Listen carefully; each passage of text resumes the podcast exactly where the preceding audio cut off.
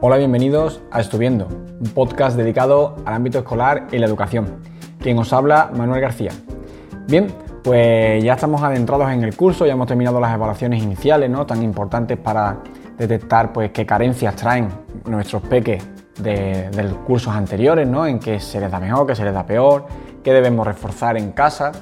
Y ya seguramente algunos de vuestros peques hasta habrán realizado alguna prueba evaluable, alguna, algún examen o, algo, algo parecido, ¿no? Pues bien, yo traigo hoy algunos consejos para eh, ver cómo afrontar, cómo hacer eh, unos consejos para tener un estudio más eficaz, ¿no? Para que el tiempo que dediquen los peques en casa pues sea más eficaz. Lo primero, eh, recordaros que bueno, que aparte del podcast, pues me podéis seguir también en Instagram con el mismo, el mismo nombre, Estuviendo, ¿vale? Y si lo veis a través de Instagram, que sepáis que el podcast está en iTunes, en iBox, en Spotify, a la vez que en YouTube. También lo podéis ver por ahí.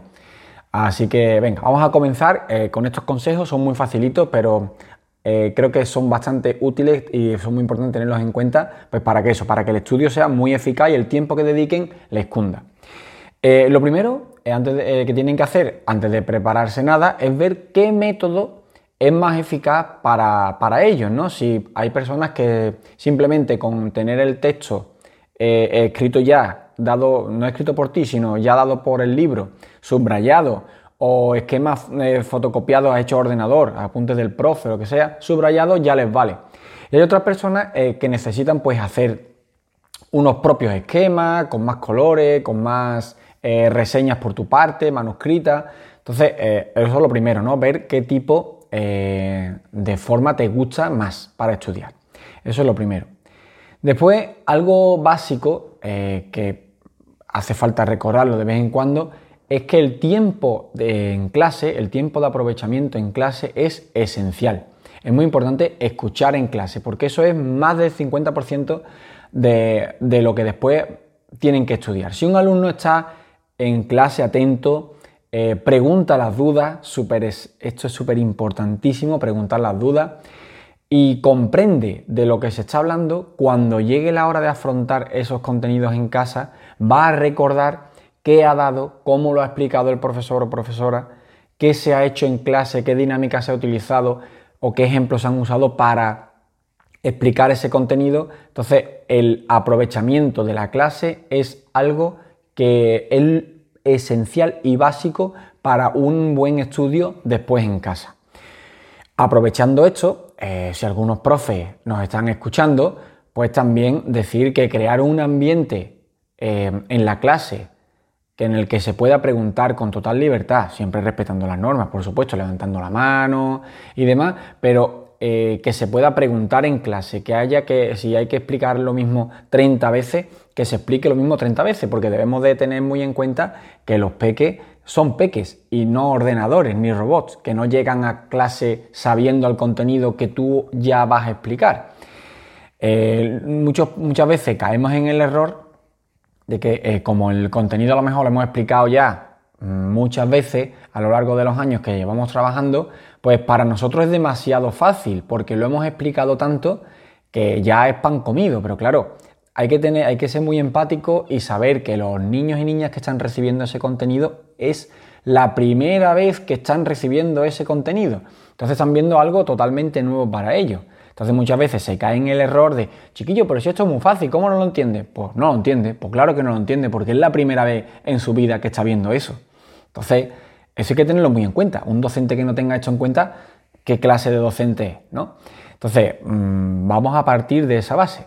Una vez creado este ambiente ideal en el que se puede preguntar con total respeto, sabiendo que ningún alumno se va a reír de otro por preguntar una duda que, pueda ser quizá una tontería para nosotros, pero para ellos es lo que le impide seguir avanzando, el engranaje que falta para que todo circule y comprenda y asimile lo que estábamos explicando con lo que ya sabía de antes. Entonces, eso sería lo primero, bueno, lo segundo más bien, después del tipo de forma de estudiar, que yo creo que esto es lo más importante, ¿no?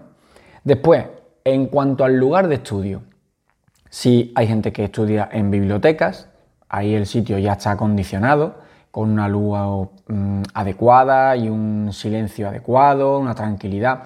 Pero si nuestros peques estudian en casa, si son edades tempranas, dudo mucho que vayan a la biblioteca, eh, pues es muy importante que sea un lugar tranquilo, que tenga, a ser posible, luz natural, que no haya que estar siempre iluminando con bombillas, aunque sean LED, da lo mismo.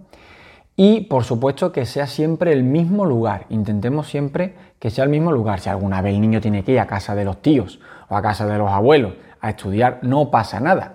Pero si siempre nos acostumbramos a estar en el mismo sitio, un lugar donde no haya mucho ruido del exterior ni del interior, donde no nos distraiga nada gente pasando, ni nada parecido, por ejemplo la cocina. La cocina no es un lugar adecuado para estudiar, porque siempre se está trasteando. Si no va uno a coger algo, pues vas a fregar cualquier cosilla o a... En fin, es un lugar de mucho ajetreo. Entonces tiene que ser un lugar calmado y a ser posible que tenga luz natural. Si después alguno, eh, no, yo estudio con música, yo aconsejo que si es música, que sea una música tranquila, que dé lugar, que dé pie a eso, a la calma y a la tranquilidad. Y a ser posible que la letra eh, no se entienda. Yo, por ejemplo, cuando corrijo, me pongo eh, música con poca letra y en inglés, para no, para, no tener que, que estar pendiente de lo que está diciendo la canción, porque si no, si pongo una en español que me gusta mucho, pues me voy cantándola, cantándola, cantándola, al final acabo cantando la canción en vez de estar corrigiendo o haciendo la tarea que estoy haciendo, ¿no? Normalmente cuando hago de concentración no uso nada de música. Después, en cuanto al tiempo que se le va a dedicar a cada asignatura, eh, no debemos ni pasarnos ni quedarnos cortos. Es decir, eh, eh, como decía mi abuela, en los extremos, en el medio está la virtud, ¿no? En, los extremos siempre son malos. Entonces, si exponemos nuestro cerebro a muy poco tiempo, de estudio, pues no va a ser capaz eh, de obtener ninguna información útil ni, vamos a comprender lo que estamos intentando. Pero lo mismo ocurre al contrario. No te puede, eh, no puedes intentar que un peque, nuestros peques estén ocho horas estudiando la misma asignatura para preparar eh, una tarea, ¿no? Entonces, mm, debemos de tener un tiempo medio. Eh, un momento eh, tiene que, si utilizamos el tiempo adecuado, nuestro cerebro al principio está comprobado que los primeros minutos eh, no es capaz de retener nada, es como una curva, ¿no? como una tipo campana, en cuanto tenemos, tenemos un, momento bajo en el que nuestro cerebro empieza a, como a calentar, como a concentrarse, después tenemos el punto alto que es donde más, podemos, más información podemos almacenar y ya después estaría lo que sería la fatiga de estudio, que es cuando ya nuestro cerebro pues, está totalmente, perdón, está totalmente colapsado y no, eh, no recupera información y no obtiene nueva información. Yo, por ejemplo, eh, aconsejo también eh, los descansos cuando vamos a estudiar largos periodos de tiempo. Un 10 o un 15% del tiempo de estudio debe ser de descanso. Por ejemplo, si yo estudio una hora, pues el 10 o el 15% de, esa hora la aplico justo después para descansar y después volver a estudiar. Por ejemplo, serían unos 10 minutos aproximadamente ¿no? de, ese tiempo de estudio. Eh, también el descanso puede ser por objetivo. Por ejemplo, si tengo que estudiarme eh, varios puntos, pues los divido. Cuando, si son 10, cuando me estudie 5 puntos, hago un descanso y después me estudio los otros 5. Eso también es una buena forma de gestionar el descanso. Por otro lado, cuando no vamos a estudiar eh, algo importante, yo dedicaría como mucho con unos 15 minutos aproximados para cada asignatura. Estoy hablando sin tareas, sin tener tareas de ejercicio, ¿vale? Cuando hay ejercicios de por medio, la cosa cambia dependiendo del tipo de ejercicio.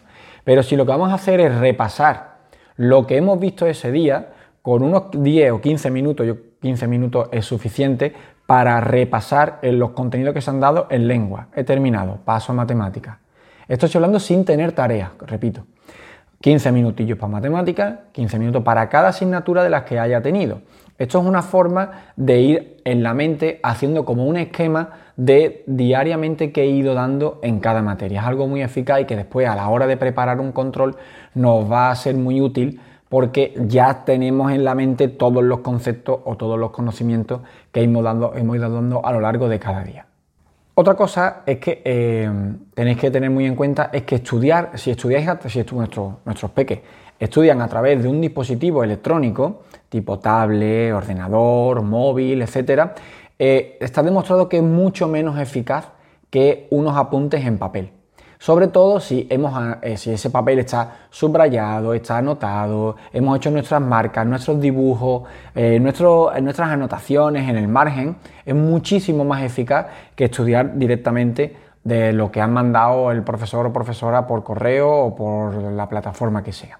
Otra de las cosas que yo recomiendo mucho son los mapas conceptuales o los esquemas. Esto es una forma de que nuestra mente asimile, visualice rápidamente todos los conceptos y con qué están relacionados. Entonces, cuando vamos a preparar un contenido, yo eh, aconsejo mucho que se creen esquemas sobre ese contenido o un mapa conceptual que al fin y al cabo viene siendo lo mismo. Es una forma de organizarnos y a nuestro cerebro darle una visión rápida de todos los contenidos que tenemos que recordar. Un error que se comete mucho a la hora de estudiar es querer ir muy rápido. Muchas veces pensamos que ir rápido es aprender mucho más o memorizar mucho más en muy poco tiempo, cuando es, totalmente al contrario. Cuando vamos muy rápido eh, y vemos muchas cosas a la vez, no somos capaces de retener las cosas con calidad. Entonces, cuando estudiamos, debemos de ir con calma. Debemos de dedicarle el tiempo suficiente al contenido o a lo que se esté estudiando hasta que lo asimilemos en su totalidad. Esto va a ser mucho más efectivo que si voy corriendo eh, y estudiándome las cosas de, pues, toda velocidad porque se me va a olvidar en muy poco tiempo. De la otra forma que, yo digo, los contenidos van a quedarse en nuestra mente pues, de una manera mucho, mucho, más, mucho más duradera. Eh, por ejemplo, una de las cosas que funcionan mucho, eh, yo conozco muchos alumnos que utilizan pizarras, por ejemplo, es que intentemos explicarnos en voz alta, que ellos intenten explicarse en voz alta, lo que están estudiando como si fueran sus propios alumnos. Entonces muchos, muchos alumnos que yo conozco eh, utilizan pizarras en clase y se hacen ellos mismos explicaciones.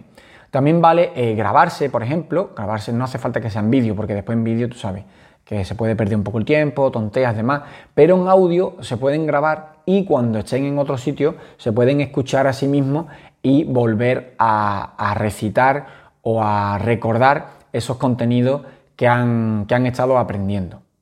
Otra de las cosas que aconsejo mucho, eh, y además podemos utilizar para esto las nuevas tecnologías, es que se apoyen en otros compañeros. Es decir, una vez que ya está la tarea preparada, una vez que ya han estudiado los contenidos, que los pongan en común con otros compañeros. Puede ser por teléfono, puede ser por videollamada o videoconferencia, o que queden eh, en persona. Lo que pasa es que si eso es más complicado, pues la videollamada puede ayudar mucho, para que unos a otros pues se digan los contenidos que han aprendido, se los expliquen unos a otros. Eso va a, dar pie a nuevas situaciones, a dudas, a resoluciones de estas dudas y va a ser muy eficaz. Para terminar, eh, el último consejo es repasar la noche antes del control. Cuando tenemos una prueba, eh, repasar la noche antes, no estudiar la noche antes porque eso es otra. Está claro que cuando tienes que preparar una prueba, tienes que prepararlo con bastante antelación. Para eso son todos estos consejos que estoy dando. Si tú tienes un examen el jueves, no te puedes empezar a estudiarlo el miércoles, tendrás que haberlo empezado muchos días atrás dependiendo de cuánto contenido tengas que estudiar, ¿no? Entonces, la noche antes, cuando ya están todos los contenidos aprendidos, viene muy bien que repasen todo el contenido antes de dormir. Esto es una forma de que cuando están dormidos el cerebro pues siga asimilando, dando vuelta a todo lo repasado y va a dar muchos frutos y va, va, a amanecer pues con todo repasado y con todo bien estructurado en la mente que es de lo que se trata. Así que bueno, si seguís estos consejos, pues creo que la eficacia del estudio de vuestros peques va a mejorar muchísimo. Estoy seguro de que van a ir mucho mejor preparados que si no, no, usáis estas técnicas. ¿no? De todas maneras, también me gustaría que si usáis otras técnicas que os sirven, que, son efectivas, pues me gustaría que me lo pusierais en los comentarios para, pues, para que todos podamos nutrirnos de, de, vuestro, de vuestras técnicas. ¿no? Así que nada, si la ponéis en práctica, estos, estos, consejos que os he dado y veis que son eficaces, pues también me gustaría que lo dejarais en los comentarios. Pues mira, Manolo, estoy probando tal y la verdad que desde que lo estoy probando, mi hijo o mi hija está mejorando muchísimo no me está sirviendo de nada, no sé, ¿no? Cualquier cosa, ¿no? Que queráis comentarme. Recordar eso, que estoy en Instagram, también con, con el nombre Estuviendo, donde además de los podcasts, pues también los martes tengo un reto, normalmente puede ser de pensamiento lateral, o un reto matemático, o un enigma, y que también es un buen momento para trabajarlo en familia, para tener un momento familiar y, jugar, con, jugar con ese reto y dejarme la respuesta, ¿no? Así que nada, pues hasta aquí el programa de hoy. Espero que os haya gustado. Nos vemos en el próximo programa. Recordad ser felices. Adiós.